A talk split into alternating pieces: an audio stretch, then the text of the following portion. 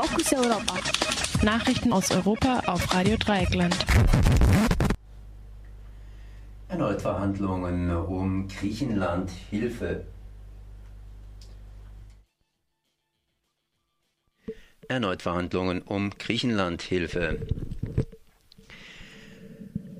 Am heutigen Mittwoch treffen sich Bundeskanzlerin Merkel, der französische Präsident Hollande und der griechische Ministerpräsident Alexis Tsipras in Brüssel, um über die von Athen vorgelegten Reformvorschläge zu verhandeln.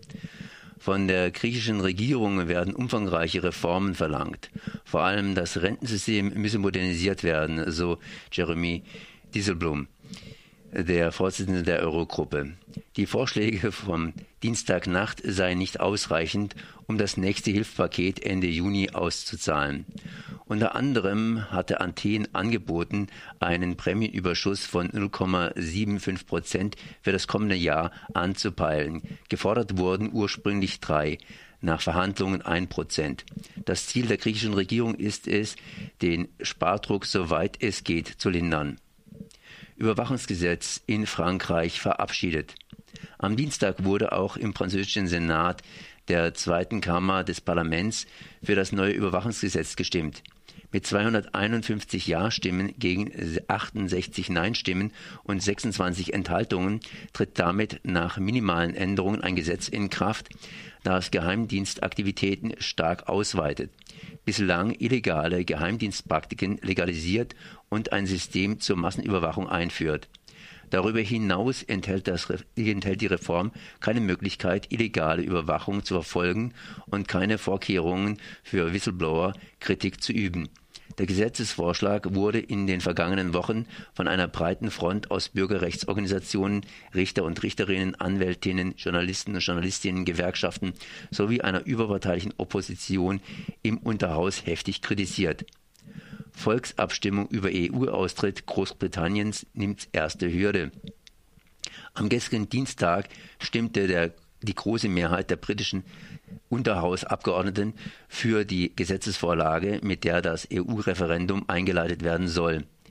544 gegen 597 anwesende Abgeordnete votierten für den Text. Nur 53 stimmten dagegen.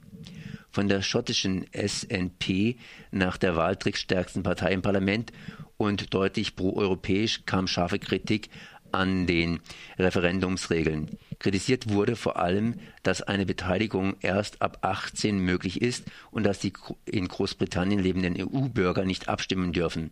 Darüber hinaus wünscht die SNP sich eine Sonderregelung, falls die schottischen Wähler und Wählerinnen für den Verbleib in der Europäischen Union stimmen, der Rest des Vereinigten Königreichs jedoch nicht. Im Gesetz geregelt wurde unter anderem die Fragestellung des Referendums. Soll das Vereinigte Königreich Mitglied der Europäischen Union bleiben? Der von den regierenden Konservativen eingebrachte Vorschlag ist ein Teil der Wahlversprechen von Premier Cameron, der die stark euroskeptische Fraktion seiner Partei damit beruhigt und, seine Seite, und auf seine Seite holen will. Im Vorfeld der Parlamentsdebatte jedoch hat Cameron eine Niederlage einstecken müssen. Nach seiner Forderung, äh, die Regierung müsse beim Referendum eine geschlossene Haltung zur europäischen Mitgliedschaft einnehmen, heftig widersprochen war.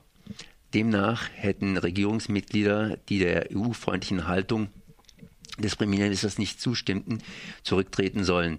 Nun erklärte Cameron, eine solche Geschlossenheit beziehe sich nur auf die bereits begonnenen Verhandlungen vor dem Referendum, in denen der die EU Großbritannien möglichst weit entgegenkommen soll.